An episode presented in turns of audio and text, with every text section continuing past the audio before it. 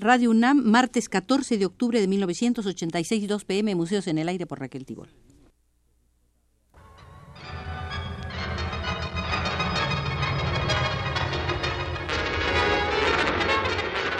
Radio UNAM presenta Museos en el Aire. Un programa a cargo de Raquel Tibol, quien queda con ustedes. Dado que no existe un museo de la crítica de arte, hemos decidido abrir uno aquí en Radio UNAM y hemos comenzado por darle salas al crítico de arte Herbert Reed. Y dentro de estas salas comenzamos a visitar la de Henry Moore, el gran escultor británico recientemente desaparecido.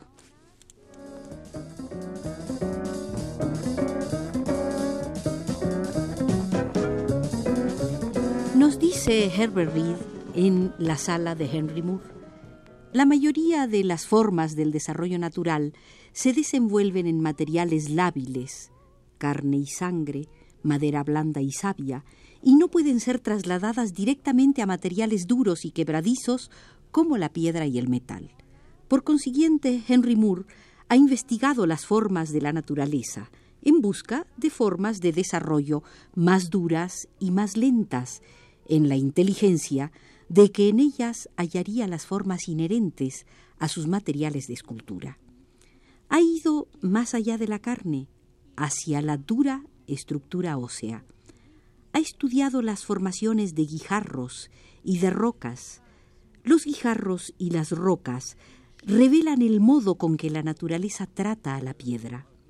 Los lisos guijarros trabajados por el mar revelan los contornos inherentes a la piedra, los contornos determinados por las variaciones de la cohesión estructural de la piedra. La piedra no es una masa regular y la simetría es extraña a su naturaleza. Los guijarros gastados revelan los principios de su estructura asimétrica. Las rocas muestran a la piedra desgarrada y hachada por fuerzas cataclísmicas o erosionada y pulida por el viento y la lluvia. Revelan los ritmos dentados en que se quiebra una estructura laminada. Los perfiles de colinas y de montañas constituyen la caligrafía nerviosa de la naturaleza. Más significativas aún son las formas obtenidas de materiales duros, el desarrollo real en la naturaleza de cristales, de conchas y de huesos. Los cristales constituyen una clave de las proporciones geométricas asumidas naturalmente por los minerales, mientras que las conchas son el modo con que la naturaleza desarrolla formas duras y huecas y al mismo tiempo configuran exactos epítomes de armonía y de proporción. Los huesos combinan gran vigor estructural con extrema liviandad. El resultado es cierta natural tensión de la forma. En sus articulaciones exhiben la perfecta transición de las estructuras rígidas de una dirección a otra. Presentan las torsiones ideales que una estructura rígida sufre en dichos movimientos de transición.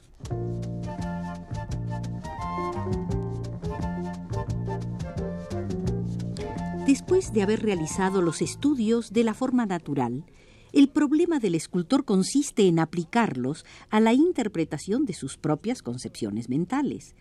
Desea expresar en la piedra su aprehensión emocional de, digamos, la figura humana.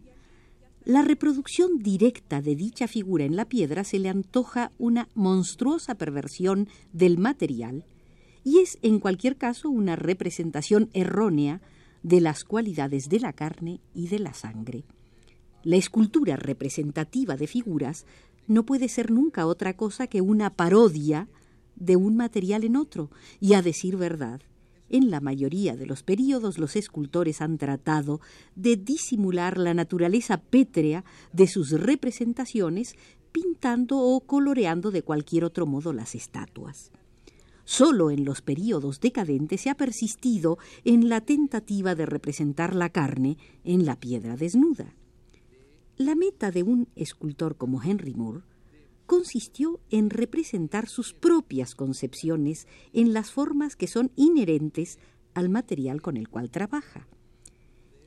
He explicado ya, decía Herbert Reed, cómo mediante la investigación intensiva descubrió las formas apropiadas para sus materiales. En general, su arte consistió en establecer un compromiso verosímil entre estas formas y los conceptos de su propia imaginación. En opinión de Herbert Reed, un objetivo semejante ha caracterizado a todos los grandes períodos artísticos. Y la única excepción consiste en esos raros tipos de arte en los que se abandona toda relación con la naturaleza en beneficio de cierto ideal de belleza abstracto y desinteresado. La integridad de Henry Moore no es simplemente artística, es también personal. De origen humilde, su padre fue minero, conservó durante todo el transcurso de su vida una sencillez estilística y una frescura de visión que sólo pueden comprender exactamente quienes lo conocieron personalmente. Pero considero, decía Herbert Reed, que esta cualidad del hombre se trasladó a su obra. La mayor parte del arte moderno puede ser acusado con justicia de sofisticado si entendemos por arte sofisticado al que es producto del conocimiento y de la imitación antes que del sentimiento y de la intuición. Yo he reconocido que Henry Moore, decía Herbert Reed, tiene sus propias deudas con los grandes maestros del pasado. En realidad ningún artista auténtico se atrevería a ignorar tan notable tesoro de experiencia. Pero existe considerable diferencia entre el artista que roba ese tesoro y el que lo enriquece. La escultura de Henry Moore constituye una de las más ricas contribuciones de los tiempos modernos al acervo común de un arte perdurable. Aunque dentro de la producción moderna su obra se cuenta entre las que poseen mayor inventiva y carácter más acentuadamente experimental. Henry Moore no es un artista pagado de sí mismo reconoce plenamente la deuda contraída con sus predecesores inmediatos y afirma su profunda admiración hacia los grandes escultores y pintores del pasado. Cuando se escribe sobre él, la palabra que más naturalmente nos viene a la mente, y se trata de un término que se ha utilizado mucho, es integridad. Integridad espiritual y de visión. Esta cualidad es precisamente la que al trascender al flujo y reflujo de la inspiración confiere a su obra su influencia y su poder permanentes.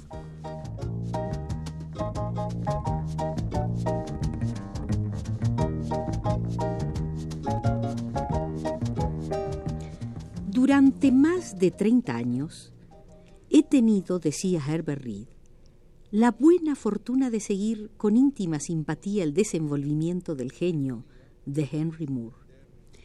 Este hombre no tuvo al nacer ningún particular privilegio. De humilde origen social, solo una voluntad vigorosa y un sentido compulsivo de su propio destino podía permitirle franquear los obstáculos que se interponen en el camino de un artista en una época consagrada a la persecución de valores materiales.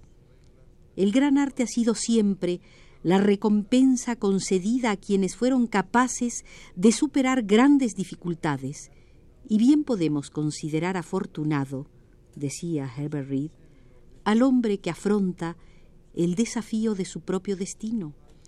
Así como las mejores estatuas se esculpen sobre la piedra más dura, el espíritu de un gran artista se templa en la adversidad. Henry Moore alcanzó la madurez en medio de la Primera Guerra Mundial, pero esta experiencia, pues él sirvió en el frente y fue además herido, le dio la oportunidad de proseguir sus estudios en una escuela de arte. Una vez consagrado al arte escultórico, de buena gana se sometió a su disciplina. Cumplió largos años de aprendizaje con el martillo, el cincel y la piedra, y de este modo adquirió sentido de la masa y del volumen, de fidelidad al material y de integridad tridimensional, elementos que han conservado el carácter de criterios de toda su labor posterior.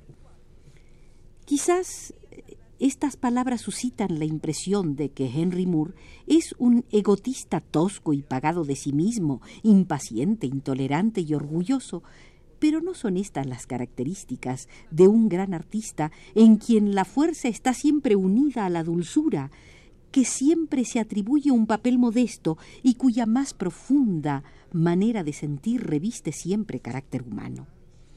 A medida que pasaban los años, hemos visto aumentar el trabajo de este artista al extremo de que sus obras pueblan muchas formas del universo. ¿Cómo hemos de caracterizar a estas criaturas de su imaginación? Ante todo, por una vitalidad orgánica. No son en ningún sentido abstracciones intelectuales, poseen cierta nerviosa articulación y se diría que respiran con el ritmo espontáneo de un escondido corazón. No es este ciertamente el único tipo de escultura ante el que podemos afirmar nuestra aprobación.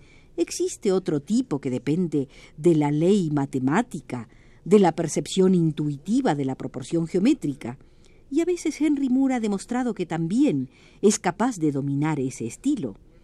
Pero en general ha preferido decirlo en las palabras de Ruskin unir las implacables severidades de las matemáticas con los más dulces misterios del sentimiento.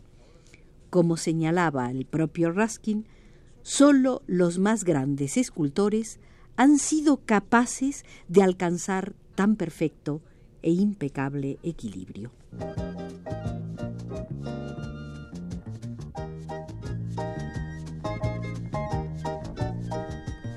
Aunque Henry Moore ha sido siempre un artista experimental, capaz de demostrar gran audacia en el desarrollo de sus invenciones formales, en todas sus aventuras se ha guiado por el conocimiento científico. Innova, pero lo hace sobre la base de hechos. Esta familiaridad con las leyes del desarrollo y de la forma, y de cualquier peculiaridad de sus proporciones, obedece al descubrimiento de los secretos de la naturaleza es capaz de asimilar una forma a otra, ver una montaña en un hueso o una profunda caverna en un pecho humano. Pero cada rasgo es orgánico y puede ser referido a prototipos del dominio de la naturaleza. Pero en oposición a la actitud de muchos artistas contemporáneos, Henry Moore no recurrió al mundo microscópico de formas revelado por los instrumentos científicos y se mantuvo fiel a la visión humana y por esta razón su trabajo conservó una sensualidad negada a las formas que no son familiares. Todas las formas de Henry Moore son animistas y en torno de ellas ronda un espíritu vital. Es posible que a veces el espíritu se vea aprisionado y atormentado, pero siempre clama con acentos que son humanos. Recordando otra frase de Ruskin, Henry Moore domina todas las leyes del equilibrio y del peso en el cuerpo humano tan profundamente como el propio Miguel Ángel. Pero como señalaba Ruskin, comentando la obra del escultor Jacopo de la Quercia, el artista no desea que uno piense en dichas leyes. El conocimiento perfecto asegura el equilibrio sin esfuerzo. Contémplese una de las figuras reclinadas de Henry Moore. Reclinarse graciosamente es en la vida misma difícil arte para los seres humanos, pero en las esculturas de Moore la disposición de los cuatro miembros, la inclinación del torso, los pechos hinchados y la cabeza redondeada, armonizan integralmente para desarrollar una revolución rítmica alrededor de cierto centro de gravedad imaginario pero auténtico.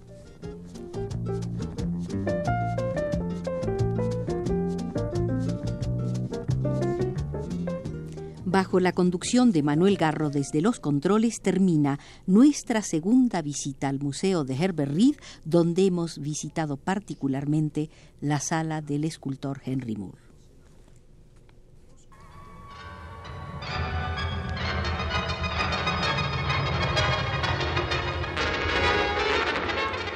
Radio UNAM presentó Museos en el Aire.